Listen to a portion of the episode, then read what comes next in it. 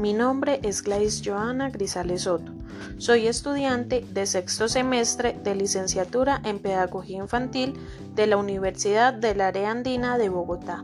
Este podcast va dirigido a mi práctica de prejardín con niños y niñas de 3 a 4 años, el cual está a cargo de la tutora Ángela Andrea Rodríguez Villamil. Nuestro pilar es exploración del medio.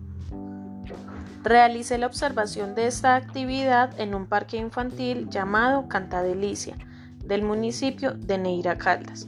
En este lugar se encuentran niños de diversas edades. Me enfoqué en los niños de 3 a 4 años, en los cuales pude observar que disfrutan haciendo diferentes cosas. Les gusta jugar con otros niños, logran decir sus nombres, cuentan algunos objetos que se encuentran a su alrededor, se interesan por colores llamativos, disfrutan juegos con líneas, escalar y esconderse. En la etapa de educación inicial, en niños entre 3 y 4 años se trabajan aprendizajes básicos que son necesarios para preparar a los niños para actuar exitosamente en su vida. A nuestros niños les cuesta comprender indicaciones para llegar a un lugar.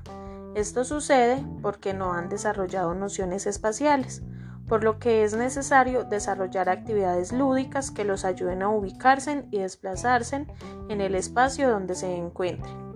Los niños tratan de compartir y comunicarse con las personas que están a su alrededor, informando claramente lo que quieren, si es un ambiente de confianza.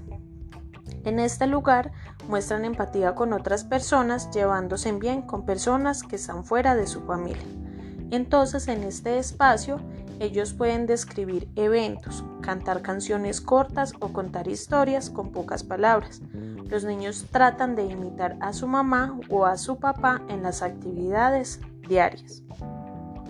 Como conclusión, en la etapa de los infantes de 3 a 4 años, como docentes debemos fomentar actividades que sean guías de aprendizaje significativos, que logren llamar la atención de nuestros niños por medio de la exploración del medio donde se encuentren.